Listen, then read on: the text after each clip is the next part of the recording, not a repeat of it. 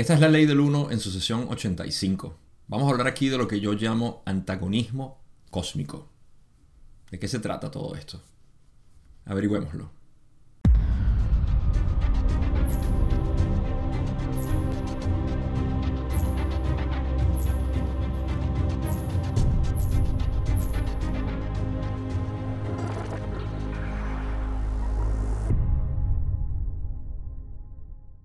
Esta sesión es relativamente corta, así que definitivamente la voy a cubrir en dos partes. No hay nada que recordar de la sesión pasada. Recordar sí de algunos detalles de otras sesiones que voy a ir mencionando para refrescar. Y la conversación se va eh, por un detalle que ocurrió al principio de la comunicación con Ra. Se va hacia lo que es la, eh, el, el tema sobre lo que es la entidad negativa, lo que es esta eh, este, este acompañamiento que le estaba haciendo la entidad negativa durante el contacto de Ra a ellos y otros detalles ahí sobre lo que es la, polarización de tercera cuarta y de cuarta a quinta. Así que son pequeños detalles que vamos a simplemente eh, navegar y ver qué, podemos sacar de ello. Ah, lo que es el antagonismo cósmico lo voy a ir explicando a través de lo que son las preguntas que tiene Ra o que tiene Don y que Ra explica en cierto detalle.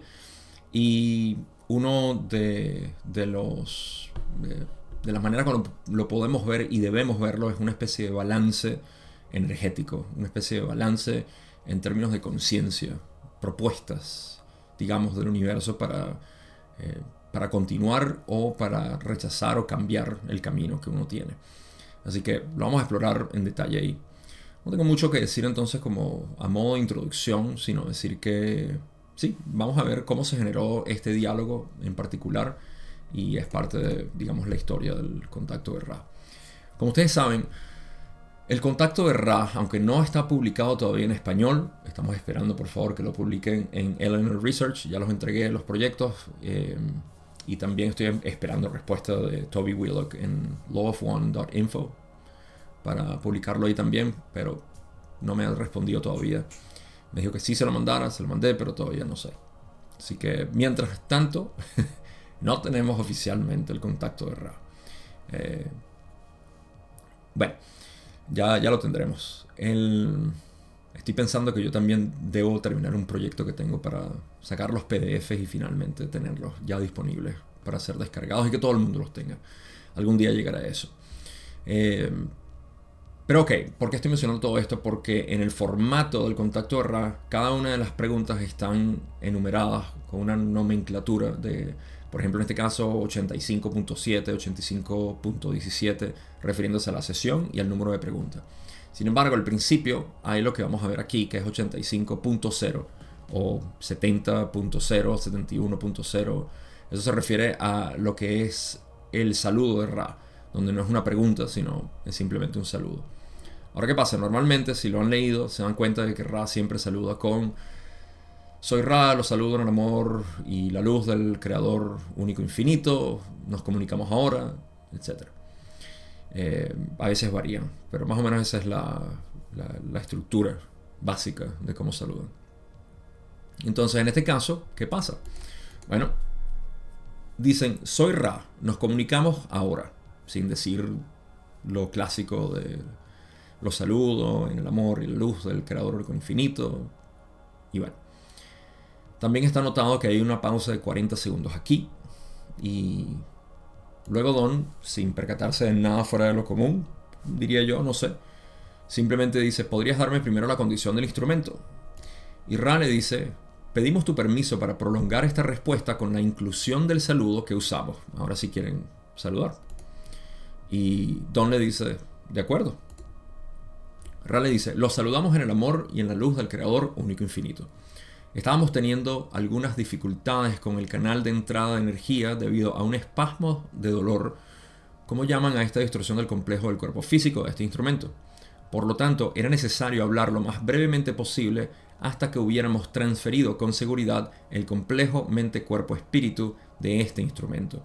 Rogamos tu amable indulgencia por nuestra descortesía. Fue apropiado.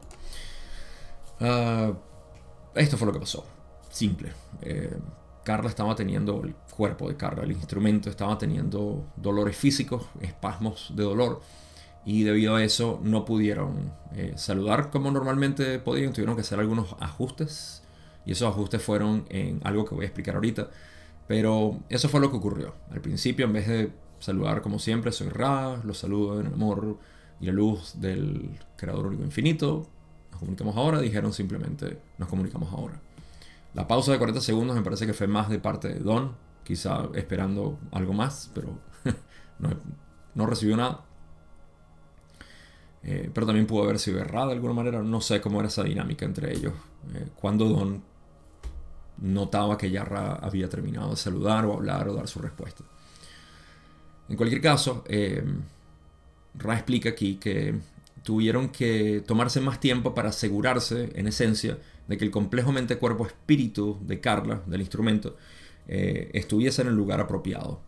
Ahora, ¿qué es esto? Para los que recuerdan, radio una descripción de que lo que pasaba con el complejo mente-cuerpo-espíritu de Carla, y ahorita voy a expandir un poco más sobre esto, es que lo llevaban a sexta densidad, donde descansaba mientras estaba el contacto o la conversación entre Don y Ra. Ahora, ¿qué es el complejo mente-cuerpo-espíritu? Esto es una pregunta interesante porque podemos decir simplemente soy yo, yo soy ese complejo mente-cuerpo-espíritu. Y es correcto, sí, así como tú también eres el humano, pero ¿eres el humano o eres el complejo mente-cuerpo-espíritu? Bueno, soy ambas cosas. Pero si sigues haciendo esto de que soy, soy, soy, soy todo, al final no eres el nada más el complejo mente-cuerpo-espíritu, eres mucho más. Todo esto para resumirlo porque podemos pasar horas navegando esta investigación. De hecho, no horas, interminables horas. Infinito tiempo tratando de averiguar qué es lo que somos. El complejo mente-cuerpo-espíritu en mi modelo no es más que la ventana por la cual el creador se ve a sí mismo y obviamente esa ventana está configurada de una manera que es lo que llamamos la mente eh, del, del complejo para poder percibirse como un cuerpo y canalizar el espíritu.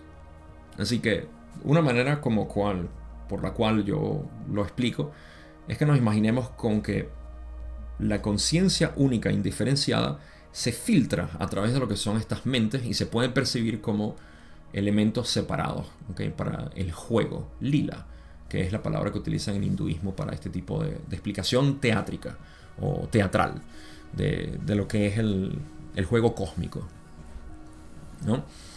Y entonces, ¿qué, ¿qué ocurre? Que estos complejos mente, cuerpo, espíritu están en evolución porque la experiencia por la cual el creador se puede eh, conocer a sí mismo va evolucionando. Entonces, digamos que el lente o el filtro por el cual se, eh, se manifiesta el creador, el cual eres tú, yo, un perro, una piedra, eh, todo en realidad, todo, todo, todo, incluyendo hasta un, el, bueno, el sol o una estrella es la manifestación más pura de, esta energía inteligente como tal. Entonces, eh, todo esto eh, es una manera del creador poder manifestarse y experimentarse, para así conocerse a sí mismo dentro del ambiente que ha creado. Así que esto es particular para cada uno de nosotros, porque nosotros representamos ese, ese lente. El lente no es el ojo, el ojo es el mismo en todas partes, los lentes varían. Y cada uno de nosotros somos un lente particular. Así que ese lente que eh, tiene una configuración delicada, descansaba en sexta densidad. Es muy importante este lente. Y por eso es que, como vamos a ver aquí, la entidad negativa que estaba eh, eh, asediando básicamente a este contacto, lo que quería era tomar ese lente para sí mismo, para sus propios propósitos, ponerlo a trabajar para sí mismo. Pero bueno, vamos a entrar a eso ahorita. Lo último que voy a decir de aquí es la cordialidad de Ra al decir, rogamos tu amable indulgencia por nuestra descortesía. Fue apropiado. Qué educados son. Son, son adorables, de verdad. Ra continúa en esta respuesta y dice, el estado de este instrumento es el siguiente. La necesidad de extrema vigilancia es menor debido al déficit de energía del complejo físico algo disminuido. El potencial de distorsión permanece y se sigue recomendando la vigilancia continua sobre la ingestión de alimentos útiles. Así que en términos criollos, lo que Ra quiere decir aquí es 1. Ah, Carla está mejor físicamente y por eso no hay que cuidarla tanto. Y sin embargo, obviamente requiere cuidados, pero es algo así como cuando tú estás enferma o enfermo y necesitas bastante cuidado. Cuando te mejoras todavía necesitas cuidados, pero no son los mismos cuidados de antes. Cuando te estás mejorando necesitas menos cuidado. Y por eso Ra dice, el potencial de distorsión permanece, o sea, sigue vulnerable, sigue sensible a esa distorsión, así como tú estarías todavía sensible a enfermarte otra vez, así que necesitas ciertos cuidados, pero no como cuando estabas en la fase eh, más pronunciada de los síntomas, digámoslo así. Y se sigue recomendando la vigilancia continua sobre la dieta, básicamente. Come mejor, o sigue comiendo bien, y sigue prestando la atención a eso. ahora van a hablar sobre el, el resto de su energía. Sí, dicen, aunque el instrumento está experimentando, digamos, más de la distorsión normal hacia el dolor para este complejo mente-cuerpo-espíritu en este nexo espacio-tiempo, la condición básica está menos distorsionada. Las energías vitales están como mencionadas anteriormente. Elogiamos la vigilancia y el cuidado de este grupo. Aquí lo que quieren decir es que aunque el instrumento sigue teniendo dolor, aunque Carla siga dolorida, la razón subyacente de este dolor ha mejorado. Está menos distorsionada. Eso es lo que dicen. La condición básica está menos distorsionada, lo que causa el dolor como tal. Las energías vitales, las cuales están eh, asociadas con las energías físicas, pero no dependen de la energía física, es esa acumulación de, de deseo de vida, energía vital, el deseo de vivir eso estaba como se mencionó anteriormente, que si mal no recuerdo era que simplemente estaba mejorando, se estaba eh, regenerando y se estaba rellenando mucho más esta energía digital. Y lo demás es que, bueno, le, les dan palmadas en la espalda por el trabajo que están haciendo. Eso es todo. Pasemos a la otra pregunta. Y aquí empezamos lo que es nuestra... Eh, nuestra conversación sobre el, antagonismo cósmico. Pregunta 3, Don dice, ¿cuál es la situación actual con respecto a nuestro compañero polarizado de servicio al yo de quinta densidad, por así decirlo? Rale dice, su compañero nunca ha estado más estrechamente asociado con ustedes que en el presente nexo es posible que vean una especie de crisis ocurriendo en el llamado nivel mágico, en este nexo particular de espacio-tiempo. Ok, entonces em, tenemos el... vamos a hacer la recapitulación de lo que estaba sucediendo. En cualquier trabajo o empresa que nosotros eh, tomemos, que nosotros Ah, decidamos eh, ser parte de, vamos a encontrar algún tipo de antagonismo. Lo que simplemente quiere decir aquello que se resiste y es opuesto a lo que tú estás haciendo o quieres hacer. En este caso, en el caso particular de Carla, Don y Jim, ¿cuál era su trabajo? Su trabajo era canalizar información cada vez más pura. Encontraron a Ra, la fuente más pura que conocemos, y no es la fuente más pura que existe, obviamente, ellos mismos son los primeros en decirlo, así que no quiero generar esa idea, pero lo más puro que hemos tenido en términos de, destilado de información metafísica, sobre todo. Eh, no me parece que Ra, y esto lo digo con todo el corazón, eh, no me parece que Ra haya dejado, eh, a pesar de que sí, o sea, lo poco que hablaron o lo poco que se puede inferir de lo que es este proceso práctico del camino místico, es completamente puro, eh, totalmente compatible con todo lo que hemos desarrollado durante miles de años de exploración en el camino místico.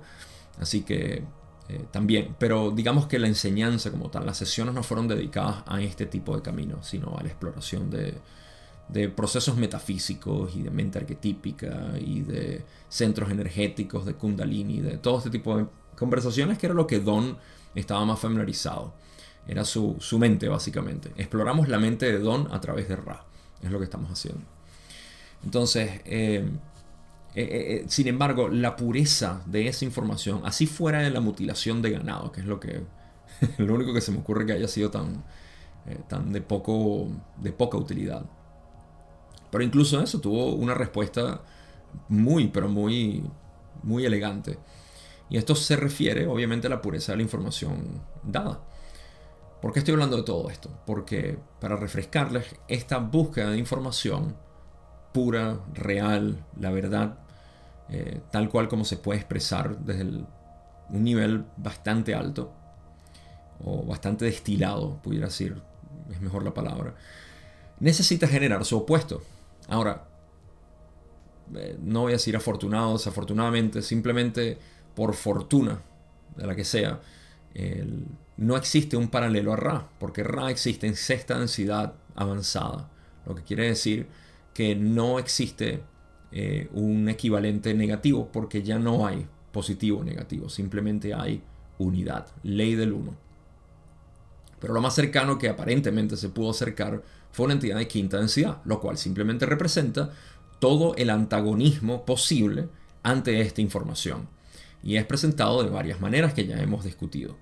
A través de tentaciones, a través de eh, sugestiones, a través de manipulación física o de distorsiones que ya existen, distorsiones existentes, etc. Esa es la manera como una entidad negativa puede hacer su trabajo. Y una vez más, a mí particularmente, como vamos a hablar aquí en esta sesión, curiosamente, a mí no me gusta llamarlos entidades porque eso en nuestra mente siempre se ve como yo y la entidad somos separados. Esto no es cierto, es una influencia constante del continuo experiencial que llamamos polaridad negativa y polaridad positiva. Podemos llamar a ciertos cúmulos de influencias negativas entidades si lo queremos, así como podemos llamar a Ra lo cual es una influencia, un cúmulo de energía positiva, información, conocimiento, eh, destilado de, entendimiento. Eh, también lo podemos llamar Ra, entidad. A mí no me gusta eso, a mí simplemente me gusta ver todo como una influencia a mi continuo experiencial y cómo lo tomo. Entonces, visto de esa manera, lo que tenemos es un, ah, una influencia negativa relativamente comparado a lo que estaban recibiendo en, la calidad de lo que era Ra. ¿Okay? Entonces, mientras más información ellos destilaban de Ra, más se acercaba este compañero que Ra dice, em, que, dice que su compañero nunca ha estado más estrechamente asociado con ustedes que ahorita. Es posible que vean una especie de crisis que vamos a explorar ahorita, esa crisis que está ocurriendo a, a nivel mágico en ese nexo particular. Así que tenemos en esencia, eh, tiene sentido, mientras mayor sea la búsqueda en, esta, en este camino, entonces mayor va a ser la atracción de esta influencia negativa. Pero está ocurriendo una crisis en esta, en esta dinámica. ¿Por qué? Ra explica. Bueno, primero Don pregunta cuál es la naturaleza de esta crisis. Y Ra le explica. La naturaleza de esta crisis es la determinación de la polaridad relativa de su compañero y de ustedes mismos. Están en la posición de estar en la ilusión de tercera densidad y, en consecuencia, tener la habilidad mágica colectiva consciente del neófito, mientras que el compañero es más hábil. Sin embargo, las facultades de la voluntad y la fe y el llamado a la luz han sido utilizadas por este grupo hasta la exclusión de cualquier despolarización significativa del camino del servicio a otros. Ok. Eh, voy a, también compartir parte anecdótica de lo que ha sido en mi experiencia este antagonismo cósmico o balance, en realidad, búsqueda de balance y potenciación en realidad de lo que es tu, trabajo. Y quiero notar también, antes de que se me olvide, que algo que estamos notando aquí en comparación a lo que nosotros eh, enfrentamos por nuestro propio camino, por nuestra propia búsqueda, por nuestro propio ser manifestado, es muy distinto porque, como Ra explicó, Don, Carla y Jim eran en esencia muy... Eh, y ellos mismos lo admitieron eh, Carla y Jim comentan esto bastante en, el libro 5. Ellos no estaban capacitados, ellos no, no estaban, digamos, entrenados en magia blanca y todo esto. Simplemente eran tres personas con una devoción enorme hacia la información. Lo podemos ver porque Don no era más que un científico eh, y muy interesado en el ocultismo y todo esto.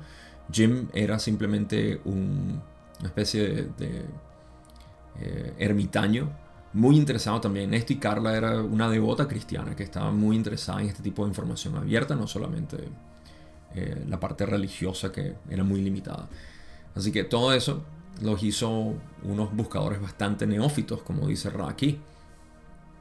¿Y por qué menciono esto? Porque eso creó la posibilidad de que hubiesen más, eh, más debilidades de parte de ellos y lo vimos en, varios, en varias oportunidades. Así que esto no es más que para apreciar y darle crédito a estas tres entidades, que dos de ellos ya se fueron y Jim todavía está con nosotros, pero gran trabajo y dedicación lo que hicieron en este, en este camino y todo lo que salió de esto. Ok, entonces el... Sí, verdad. Momento de aprecio para todos ellos. Todo lo que tuvieron que pasar para darnos esto. Ahora, eh, esto en contraste con lo que nosotros queremos hacer, que es un trabajo mucho más paulatino, gradual y, no es tan intenso. Pero todos encontramos algún tipo de intensidad en nuestro camino y, y ahí podemos desarrollar algún tipo de paralelo a lo que significa esto. Ahora, ¿qué explica Raki? Están diciendo que la crisis que está ocurriendo es en esencia la dinámica que hay entre esta eh, este grupo que busca información pura y la entidad que quiere darles el, lo, que, lo que quiere que es separación. Quiero que lo vean como tan simple como... Imagínense que hay... Eh, tienes mucho dinero. que Tú tienes mucho dinero y estás atrayendo, obviamente, dos tipos de, de ayudas. La primera ayuda, vamos a equipararla con Ra, es alguien de camino positivo que te dice, hey, con todo este dinero, tú pudieras invertir de esta manera y pudieras hacer las cosas que quieres de aquí y de allá, te, eh, te ayudo en esencia a, a poder gerenciar, a poder utilizar bien tu dinero de una manera que te sirva a ti. Y que le sirva a otros también, a tu familia, a tus amigos, a tu comunidad, etcétera o lo que quieras hacer, cualquiera que sea, tú, tienes el libre albedrío de lo que quieras hacer con tu dinero, yo simplemente te estoy ayudando para que sea, seas más inteligente con tu dinero y cómo invertirlo. Ese es el lado positivo. Ahora, es natural que cuando la gente se entere, el universo se entere que tú tienes bastante dinero, vas a traer también a gente que quieren eh, aprovecharse de ti, mafiosos o banqueros, como lo decimos normalmente. Ah, no es un chiste es la verdad.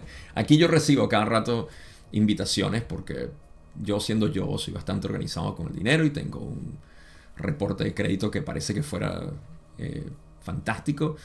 Eh, entonces recibo siempre invitaciones. Te damos 400 dólares si abres esta cuenta con nosotros.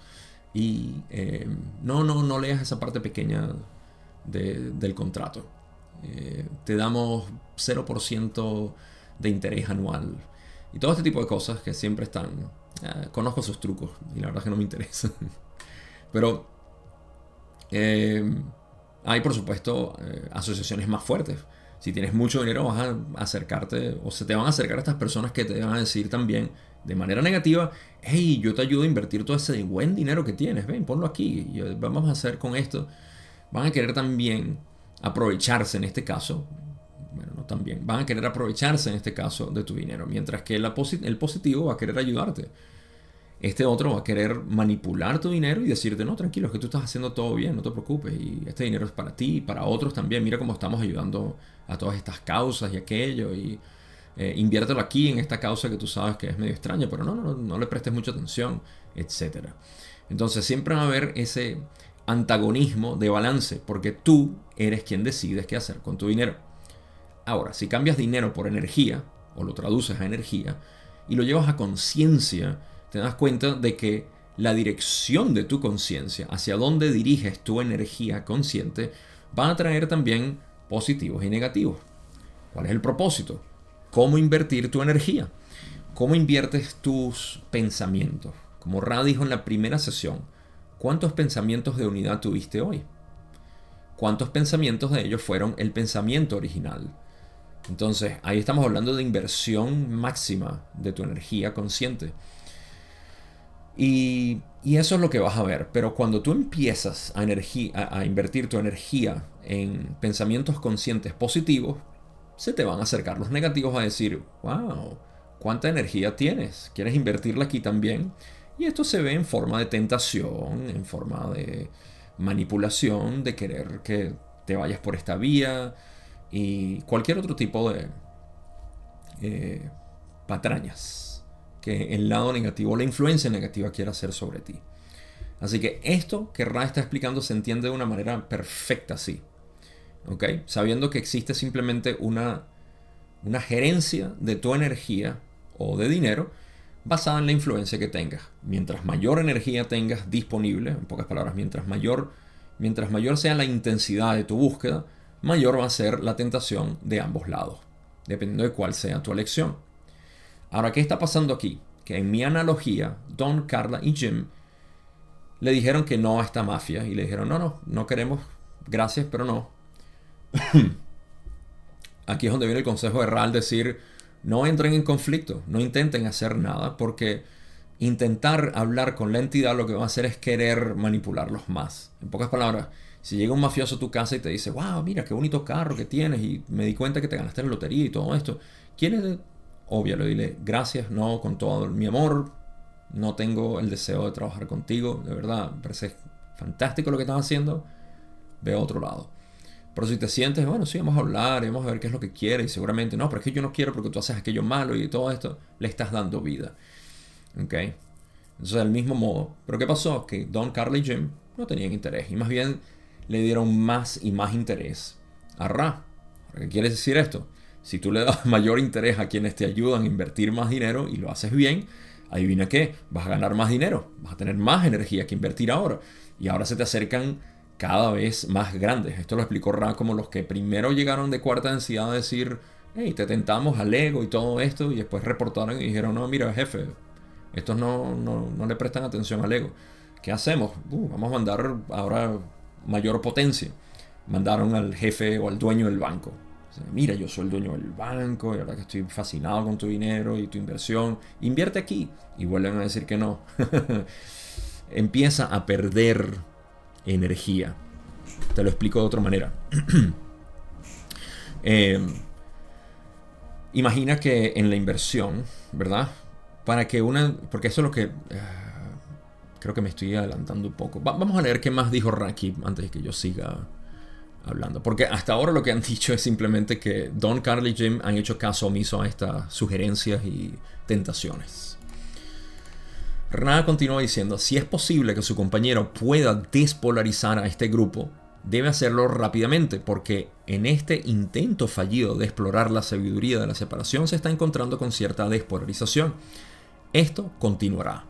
Por lo tanto, los esfuerzos de su compañero se manifiestan en este nexo espacio-tiempo y tiempo-espacio. Ok, ahora sí te lo explico de mayor manera o con mayor claridad. Eh, si esta inversión, ¿verdad? De, la entidad negativa, porque esto es también la entidad negativa, está invirtiendo energía consciente en, en ellos. Pero al no lograrlo se está despolarizando. ¿Cómo sucede eso? Fácil. El dueño del banco, cuando te quiere seducir a que tú inviertas su dinero con ellos, ¿okay? en sus negocios y sus mafias extrañas, eh, ¿qué va a hacer? No va a simplemente llegar a tu casa y decir, hola, soy el dueño del banco, ¿quieres unirte? Porque se da cuenta que no, tiene que utilizar estas estrategias. Y esa estrategia va a ser invitarte porque dice, oye, mira, eh, me encanta, claro, porque somos iguales, ¿sabes? Estamos en el mismo estrato social, de hecho, te admiro porque tú estás uno más alto que yo y me, me, encantaría, invitarte a mi fiesta, te quiero dar este regalo. Empieza a invertir dinero y tiempo en ti porque piensa que te va a ganar de esa manera. Ahora, nota que en cualquier momento tú puedes ahorita dar tu brazo a torcer y decir, oye, ¿sabes qué? Sí, vale, eres un buen amigo, ¿okay? me, me caes bien. Sí, esto es la manipulación hermosa de la negatividad hacia la tentación de querer explorar ese camino. Y es completamente viable, porque es tu dinero al final. Tú decides qué hacer con él. Entonces, eh, en esta inversión, o tú también puedes decir, no, sabes qué, gracias, mira, muy bonita la fiesta, me encanta lo que me regalaste, de hecho lo voy a donar a, otras personas. Mm, eso le causa un retorcijón al, al jefe, al dueño del banco. Y, y se empieza a despolarizar porque está perdiendo tiempo y energía o dinero en ti. Y tú continúas, gracias, ¿no? De hecho, mira, mi, dinero lo sigo invirtiendo en esto y dándolo aquí y allá, como sea que tú quieras invertir tu dinero. Pero lo haces a la manera que tú quieres, no como otros quieren. Lo mismo está sucediendo a nivel positivo y negativo. Porque mientras más tú inviertes en el positivo, más atraes lo positivo, más atraes más dinero y energía, más te viene esto, pero más fácil se te hace tú poder reconocer y decir, ah, no, gracias, no, está bien. Sé lo que estás haciendo, me gusta que lo hagas por tu lado, pero no por mi cuenta. Con mi energía no cuentas para eso. Esa es la manera como puedes eh, crear esta idea de cómo está funcionando tu vida y tu inversión. Ahora, dije que iba a dar algo anecdótico en términos de lo que es... Eh, mi, propia experiencia con respecto al antagonismo que he encontrado en mi trabajo, sobre todo recientemente, pero eh, lo voy a dejar para más adelante y vamos a seguir con, esta conversación porque Don ahorita cambia un poquito de temas. En la pregunta 5, Don dice, estoy totalmente consciente de la falta de necesidad o incluso necesidad racional de nombrar entidades o cosas. Me preguntaba si esta entidad en particular tenía un nombre solo para que pudiéramos aumentar nuestra eficiencia de comunicación con respecto a él. Él tiene nombre. Rale dice, sí. Don dice, sería mágicamente malo para nosotros conocer ese nombre, o no supondría ninguna diferencia. Rale dice, haría una diferencia. Y en la pregunta 7, Don dice, ¿cuál sería la diferencia? Rale explica, si uno desea tener poder sobre una entidad, es una ayuda saber el nombre de esta entidad. Si uno no desea tener poder sobre una entidad, pero desea recoger esa entidad en el corazón mismo de su propio ser, es bueno olvidar el nombramiento. Ambos procesos son mágicamente viables. Cada uno está polarizado de una manera específica. Es tu elección. Siempre es tu elección. Ok, aquí pasamos de repente a, otra analogía, si me viene. Em, pero vamos a hablarlo por lo que es. Don simplemente quiere saber si esta entidad negativa tiene nombre. ¿okay? Y si tiene nombre, sí es útil saber ese nombre o utilizarlo. Rale dice que es útil de una u otra manera. Puede ser útil de manera positiva, no saberlo, o de manera negativa, saberlo. Por eso es que dicen, si uno desea tener poder sobre una entidad, ayuda a tener el nombre porque si esta entidad tiene nombre, se siente identificado con ese nombre. Vamos a poner en contexto esto. Estamos hablando del espectro de unidad y separación. Las entidades positivas no les interesa el nombre, no les interesa el nombramiento. Por eso es que Ra, en vez de ellos decir somos los venusianos, y aquí podemos ver cómo... Ah, ah, sé que voy a tocar el nervio a algunas personas aquí, lo lamento, lo siento, pero es la verdad. Muchas de estas canalizaciones en general que dicen soy fulano de tal planeta y hacemos aquello y venimos a no sé qué. Todo este tipo de cosas hay que tener mucho discernimiento porque hay, las entidades negativas nunca vienen a decir somos del infierno y venimos a darles información sobre... No. Siempre dicen disfrazadas, oh, somos aquello y todo esto. Y esto es algo que aprendí en mi primer año, en los primeros meses, cuando me abría a, que, si es posible que el universo esté vivo, sea consciente. Salí de, mis cuatro paredes eh, neófitas y atea. Eh, y me enteré porque mi, guía en ese momento me dijo, las entidades negativas, él estaba lleno de miedos, por cierto, en cuanto a, a, estas entidades negativas, lo cual es algo que yo capturé de inmediato. Es algo que voy a hablar, por cierto, en las conclusiones agregado a mi, a, mi anécdota. Eh, pero, pero pude notar ese miedo, miedo a las entidades negativas. Me dijo, no, cuidado siempre con, hablar con cualquier entidad porque puede ser negativa y te dan 90% lo que tú quieres escuchar, el otro 10% cosas negativas. Y te empiezan a manipular y todo eso. Y la verdad es que yo, porque nunca he tenido el menor interés en canalizar nada, ni escuchar canalizaciones, ni compartir, hacer preguntas.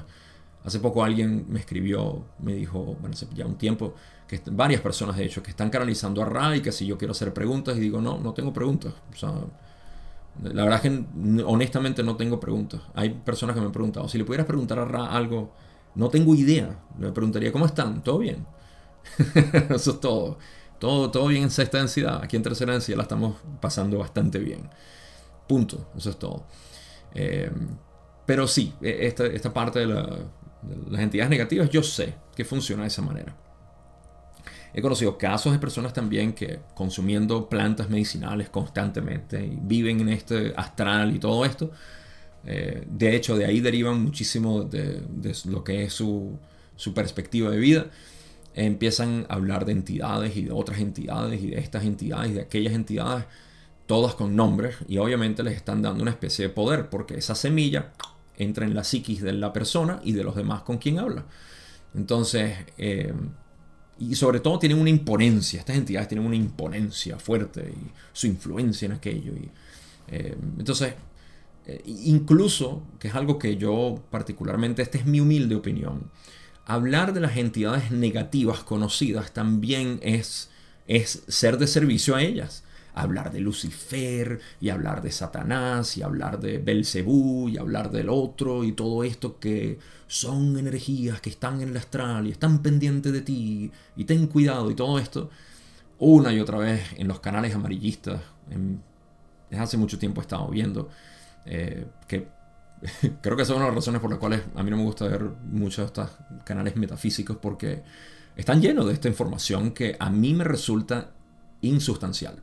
Me parece absurdo estar dándole poder psíquico, mental, a lo que son esto. Y ya estoy escuchando la pregunta que se está formulando. Cabo, ¿pero acaso no deberíamos estar pendientes de todas las cosas negativas que hay para estar en cuidado? Sí, si quieres vivir en supervivencia, por supuesto. De hecho, te tengo una recomendación. Prende las noticias en cualquier idioma y velas todo el día. Así estás al tanto de todas las cosas negativas que están pasando. Dime cómo vas a vivir tu vida. Así que si queremos darle vida a estas entidades negativas o a esta influencia negativa, hablemos de ellas. Punto. Démosle nombre, démosle realidad y de esa manera empiezan a involucrarse en tu propia psiquis. Yo sé, hay personas que tienen que sobrevivir ese miedo de decir, es que si no estoy al tanto de todo, esta es la misma, la misma respuesta que mi mamá, de quien voy a hablar ah, en la conclusión, me decía, Gaby, tenemos que estar pendientes de todo lo que está pasando en el mundo porque así sabemos lo que, eh, lo, que nos puede pasar a nosotros.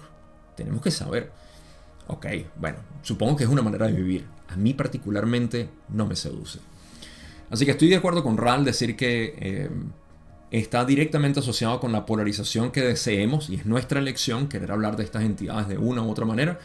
Ah, a mí particularmente me interesa hablar de lo positivo que existe en todo este conocimiento que tenemos.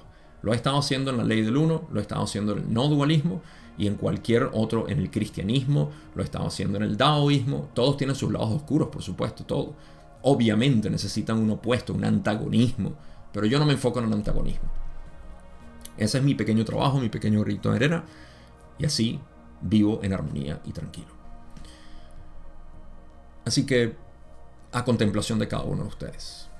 Siguiente pregunta. Pregunta 8, donde dice, supongo que sería un problema para el instrumento si meditara sin la presión de la mano del otro yo en este momento debido al continuo saludo. ¿Es esto correcto? Rale dice, esto es correcto. Si el instrumento desea permanecer libre de esta potencial separación del complejo mente-cuerpo-espíritu de la tercera densidad que ahora experimentaba. Esto es una manera muy elegante de decir, si ella quiere permanecer viva o aumentar su posibilidad de, tener vida, sí. Ok, ¿a qué se refiere esto? En la sesión 66, 7, por ahí, eh, Don reportó que en una canalización consciente que ella estaba haciendo, de repente empezó a entrar en trance, a buscar a Ra, era la tuya quien estaba canalizando, y toda esa historia está por ahí, así que tienes que ir a verla en, su sesión correspondiente. La recomendación de Ra fue que eh, debido a que lo que estaba pasando es que la entidad negativa, esta misma entidad negativa, eh, quería desplazar el complejo mente cuerpo-espíritu para su propia conveniencia y su utilidad hacia el espacio, hacia el tiempo-espacio negativo, me corrijo. Eh, entonces la recomendación de Ra era que le tomaran la mano y causaran alguna especie de presión, simplemente como para anclar la conciencia de Carla en su complejo mente cuerpo-espíritu aquí mientras medita de manera consciente no cuando se preparaba para el contacto de Ra. Lo cual, si me preguntan a mí, wow, qué, qué valiente es Carla y qué dedicada al hacer todo esto. La admiro 100%. Así que Ra simplemente le está diciendo sí. Está...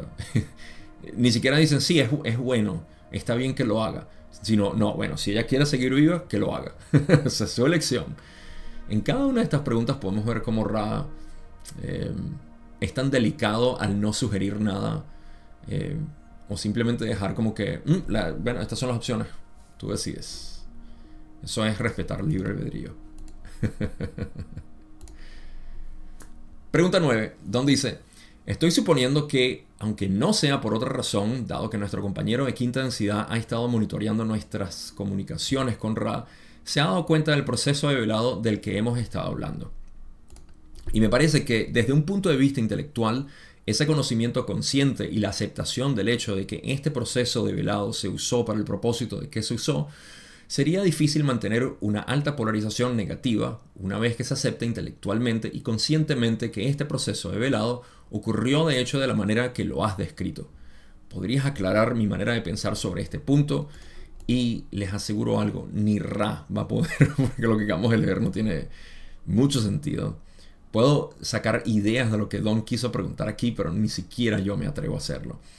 Y van a ver que Ra, ah, característico de ellos, dijeron, no estamos seguros de nuestro éxito en la realineación de tus maneras de pensar. Sin embargo, podemos comentar, en pocas palabras, no tenemos una certeza que podamos entender lo que quieres preguntar, pero vamos a comentar por encima. Ok.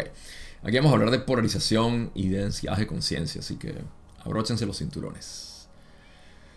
Rand dice, el proceso de polarización al entrar en la cuarta densidad ocurre con pleno conocimiento del proceso de velado que ha tenido lugar en la tercera densidad. Este proceso de velado forma parte de la experiencia de tercera densidad. El conocimiento y la memoria del resultado de esta y todas las partes de la experiencia de tercera densidad informan a la entidad polarizada de mayor densidad. Eh, me parece curioso y voy a resaltar lo que hayan hablado de mayor densidad y no de cuarta densidad em, en esta última parte del párrafo.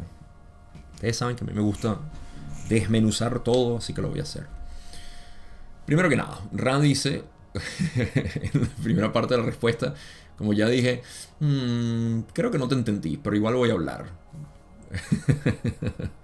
La verdad, la, pregunta de Don yo sé que tenía que ver con el velo, con polarización, con... Eh, no sé qué más, pero eh, muy confuso. Así que vamos simplemente a irnos con lo que Ra dice aquí.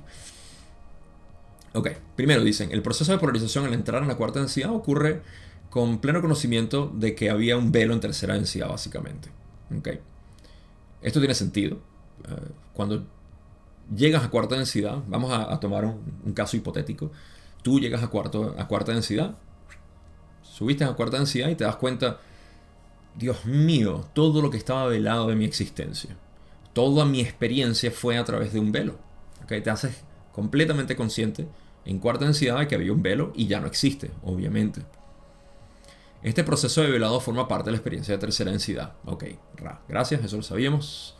El conocimiento y la memoria del resultado de esta y todas las partes de la experiencia de tercera densidad, en pocas palabras, todo lo que vivimos en tercera densidad, informa a la entidad polarizada de mayor densidad. No dicen de cuarta, sino de mayor densidad. ¿Por qué? Porque aquí están hablando de los errantes también, o están incluyendo los errantes. Sé que soy quisquilloso con esto, pero me encanta hacerlo, así que o lo disfrutan o adelantan unos cuantos segundos.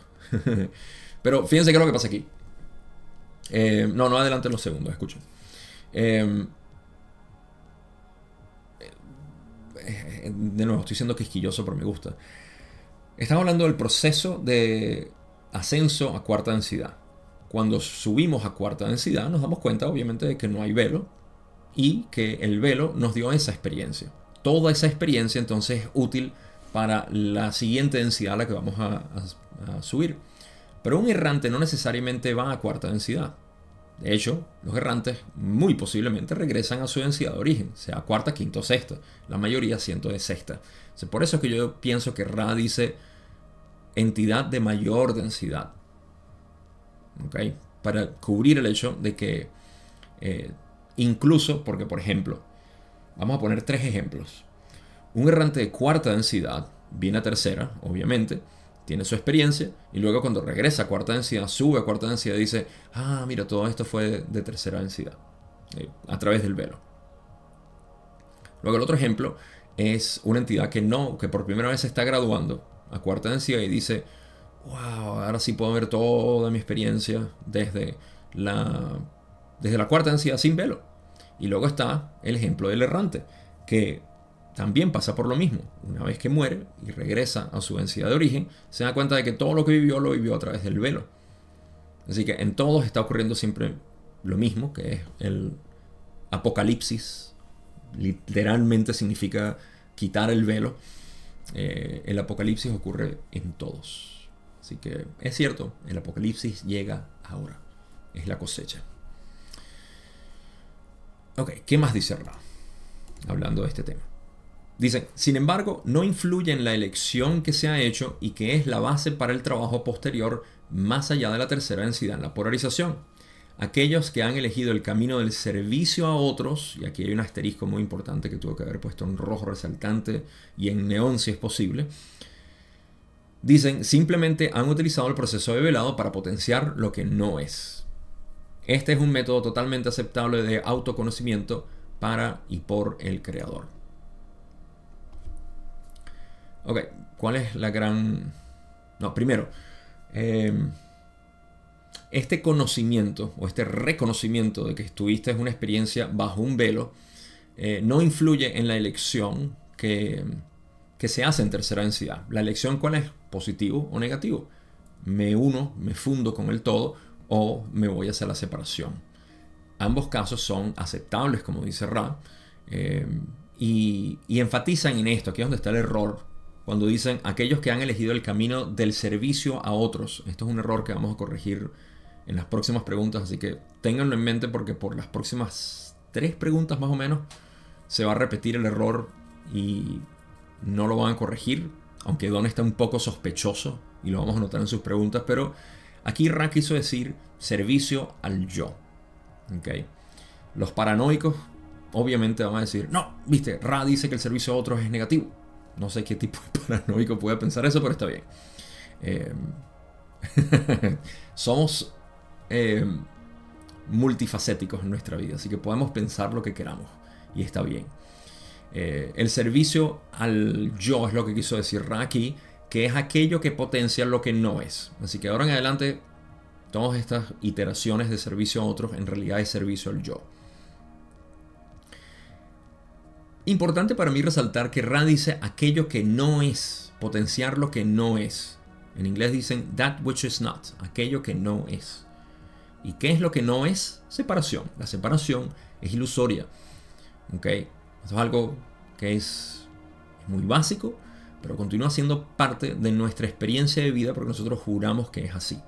No nos damos cuenta de que estamos viviendo en un punto singular de conciencia que experimenta todo, obviamente, desde el punto de vista de separación. Esto es obvio. Y la magia está en cómo vivir en conocimiento de esto, en conocimiento de la realidad. No de manera intelectual, sino de manera experiencial. Y en eso se desborda mi trabajo, porque es posible. Y bueno, para eso tengo todo lo que es mi dedicación de trabajo para aclarar esas dudas. Ok. Ahora, em, vamos a mantener eso en mente porque se equivocaron.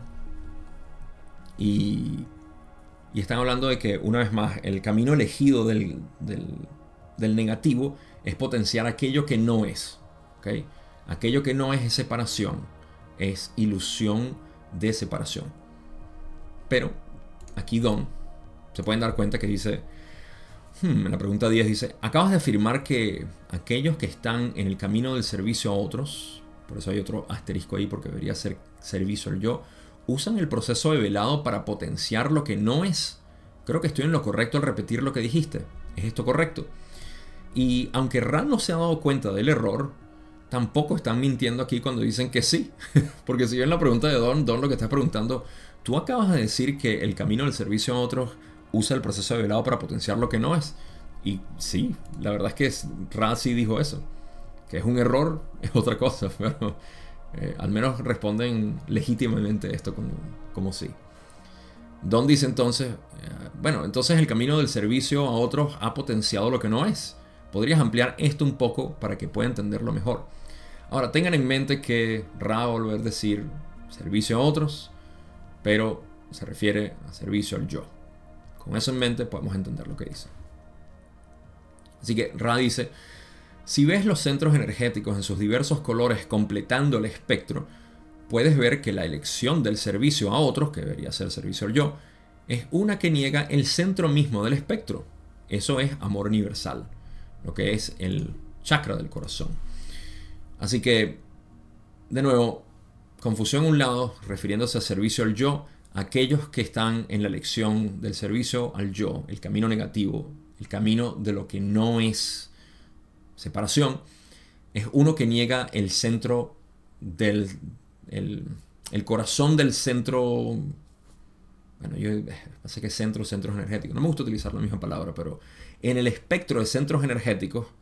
Em, me encanta verlo de esa manera, porque los centros energéticos no son como algo discreto que está ahí, es un espectro completo, es un aura, es, una, es un solo, no es este centro energético, este centro energético podemos verlos así, pero en realidad es un solo, un solo rayo de luz que está pasando a través de, del ser, metafísicamente. Así que el del camino negativo lo que hace es ignorar el corazón. Esto ya lo sabemos. Y potencia lo que no es, lo cual es la visión de separación. Vamos a seguir con lo que Ra dice aquí. Dicen, por lo tanto, todo lo que se basa en la penetración de la luz de cualidad cosechable por parte de tales entidades se basa en una omisión, la omisión del corazón. Esta omisión se manifestará en cuarta densidad como el amor al yo, es decir, la máxima expresión de los centros energéticos naranja y amarillo que luego se utilizan para potenciar la comunicación y la aptitud. Bien, em, como ya sabemos, eh, esta bueno, hay personas que todavía tienen una pregunta, así que aquí se aclara. y es una pregunta que yo mismo me hice cuando estudié la ley del uno en, en un principio. Dije, bueno, pero ¿cómo es que la cuarta densidad es de amor incondicional y sin embargo hay entidades negativas navegando eso? Bueno, porque el amor sigue siendo el mismo, pero es el amor al yo. Lo único que está tergiversado es quién soy yo. Por eso es que en el camino directo y en cualquier tipo de camino místico, siempre vas a encontrar que la pregunta clave es, primero, ¿quién eres? Define quién eres. Porque cuando defines quién eres, te das cuenta de cuál es tu verdadera identidad.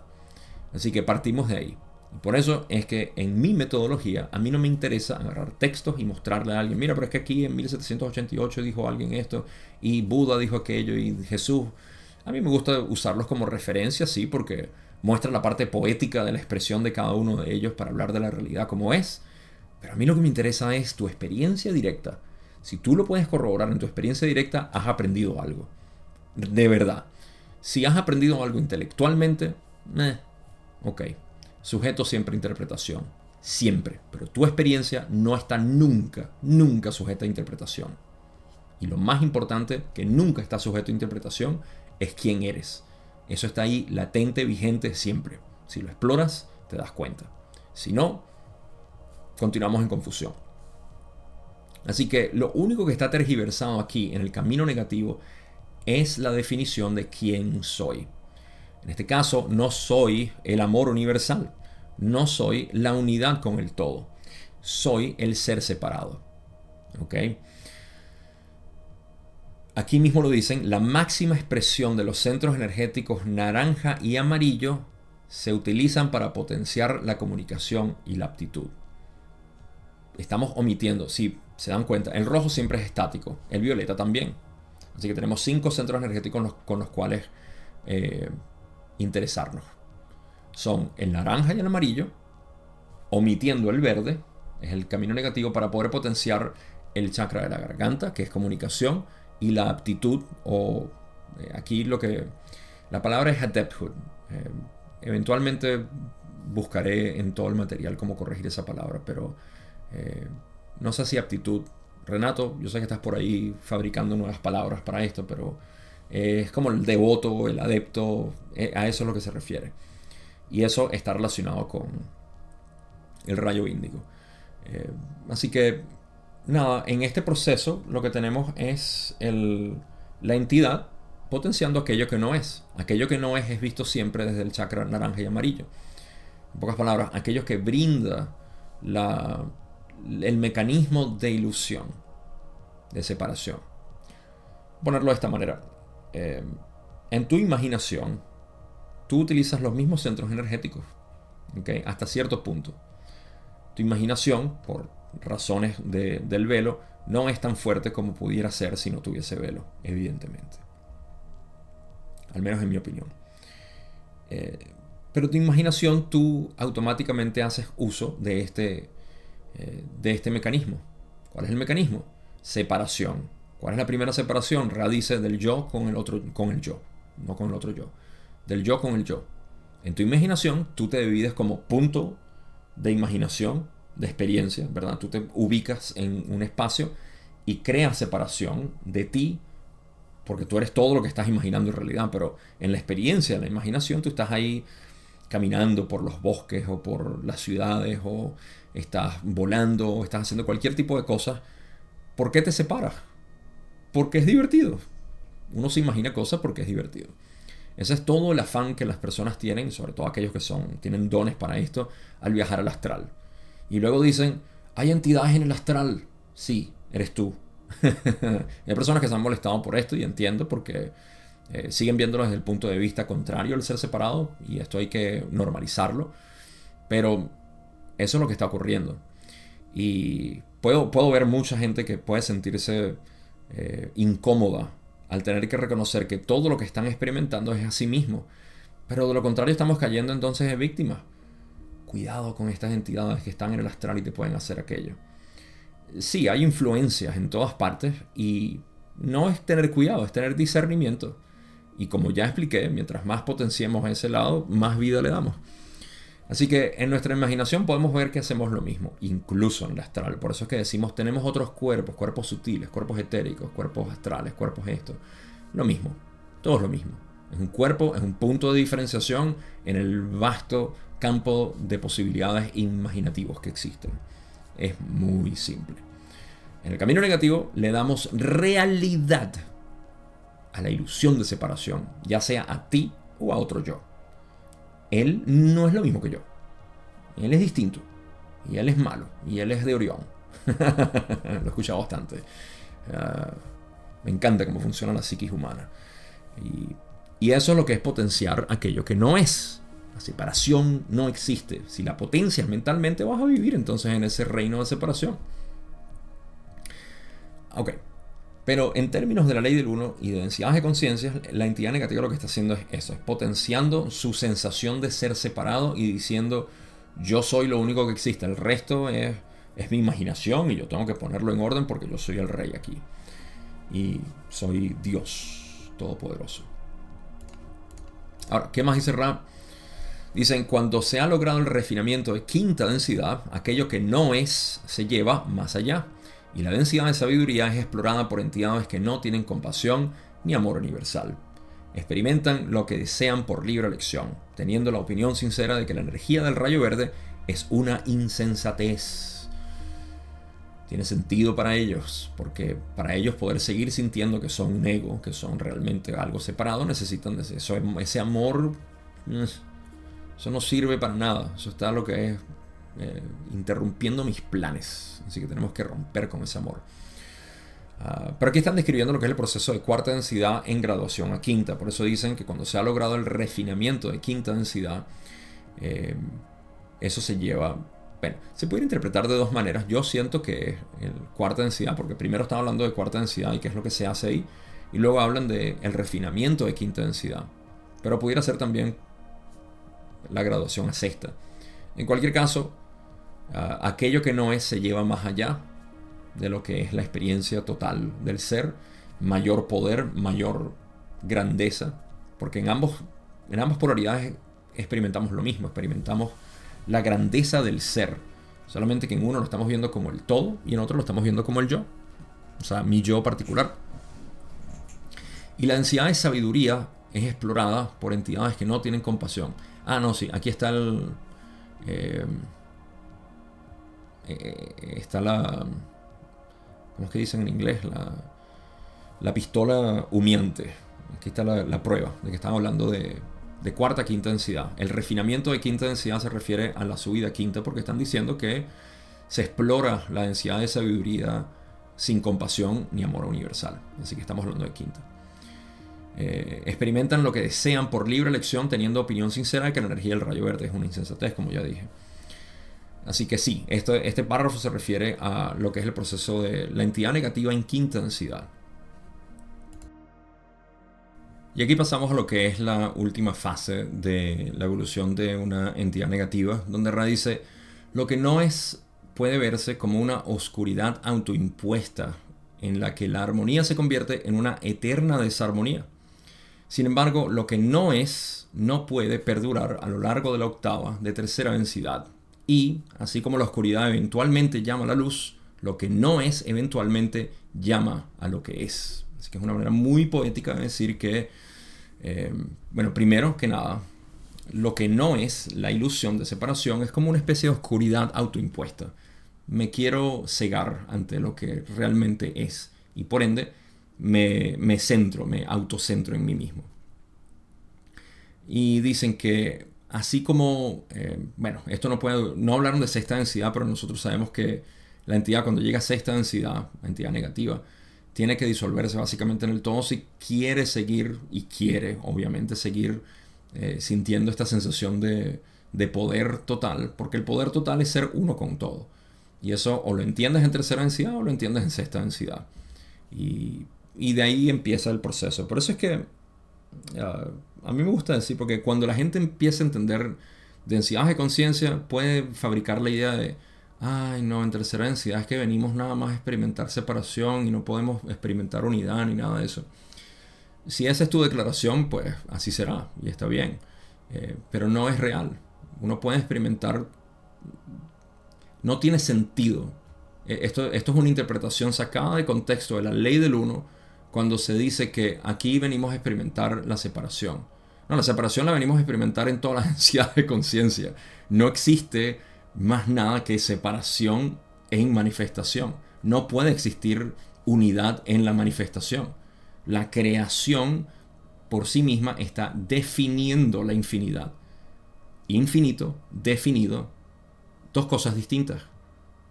No podemos experimentar infinidad en lo definido. Por ende, la separación se experimenta en todo.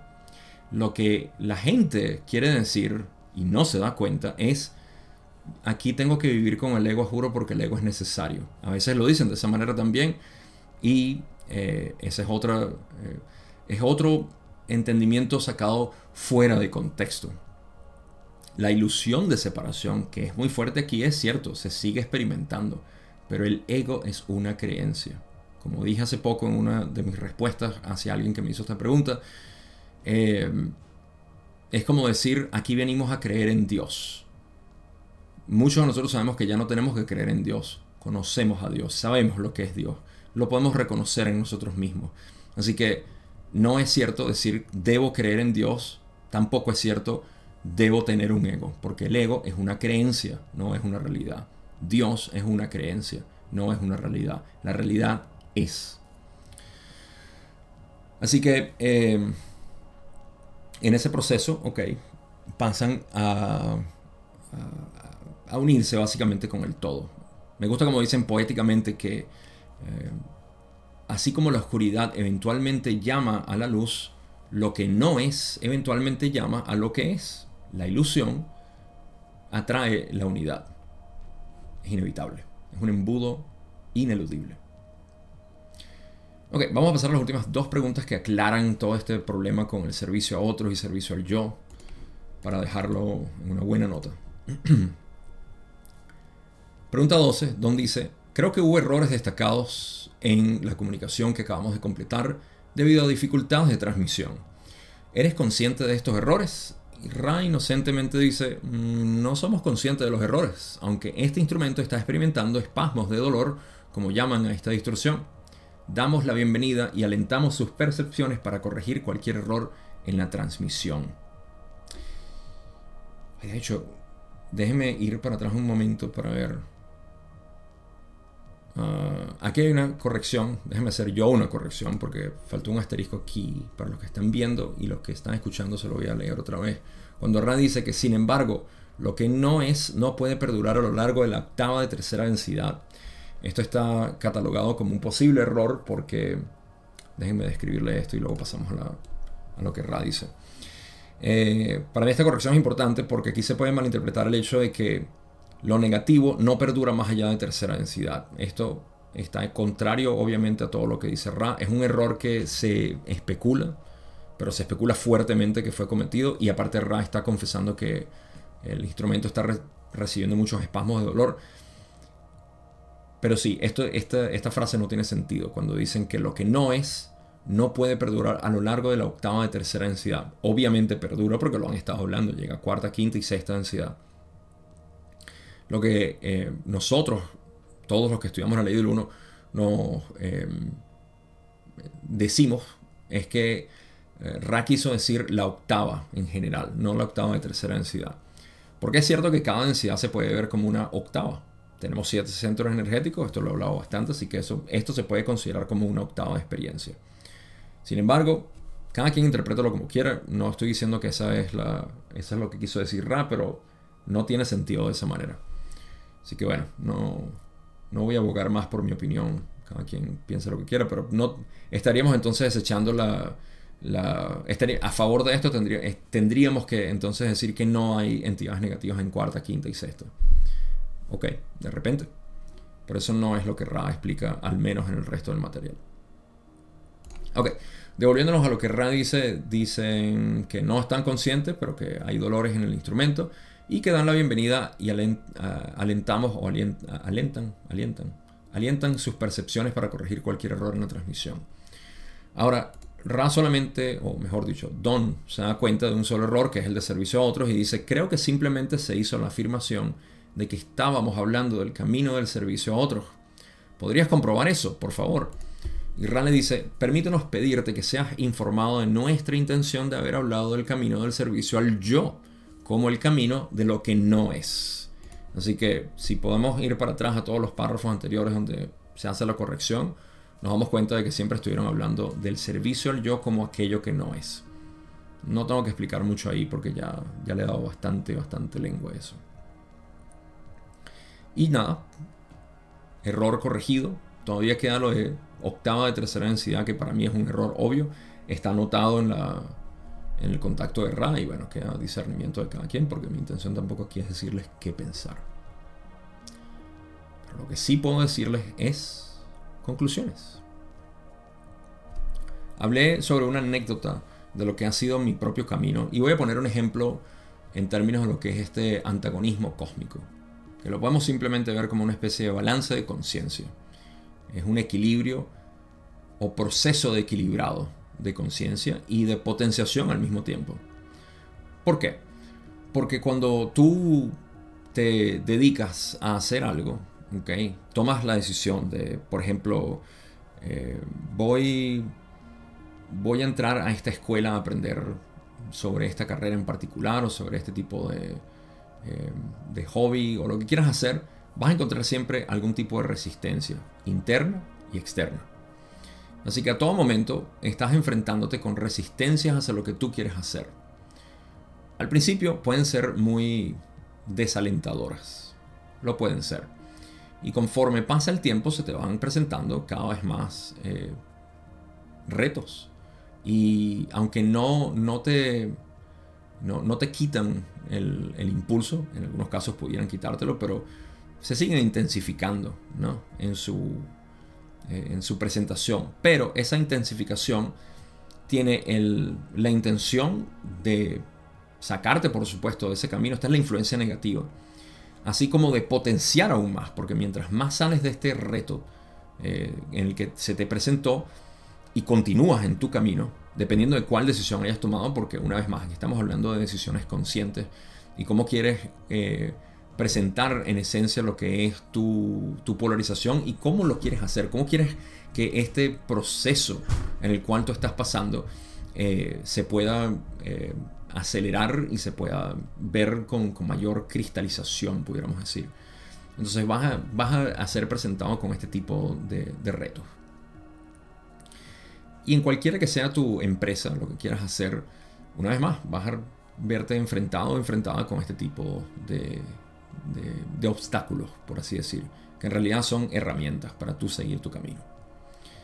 Em, en mi caso, fíjense que tengo que admitir que el, hecho de yo haber eh, salido a hacer este tipo de contenido, em, la verdad es que yo el mayor temor lo tuve al principio porque era un temor interno, de decir, ¿qué va a empezar a pensar la gente de mí? yo hablando de este tipo de temas cuando yo siempre he sido científico y eh, siempre he hablado en contra de esto, como que algo espiritual y pseudociencia y metafísico, eso, eso no tiene sentido. Básicamente enfrenté mis propios temores. Y a partir de ahí siempre tuve alguno que otro temor de lo que la gente pueda decir, cómo pueden reaccionar, no les va a gustar o cualquier cosa. Esos fueron otros temores que fueron saliendo.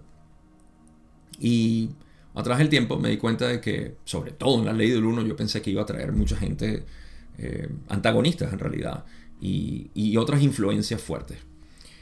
Eh, y luego a través del, tiempo, sobre todo recientemente, he estado notando que hay una oposición fuerte, no hacia la ley del uno, sino hacia la, lo que también ha sido mi camino de, de enseñanza práctica, lo que es la no dualidad.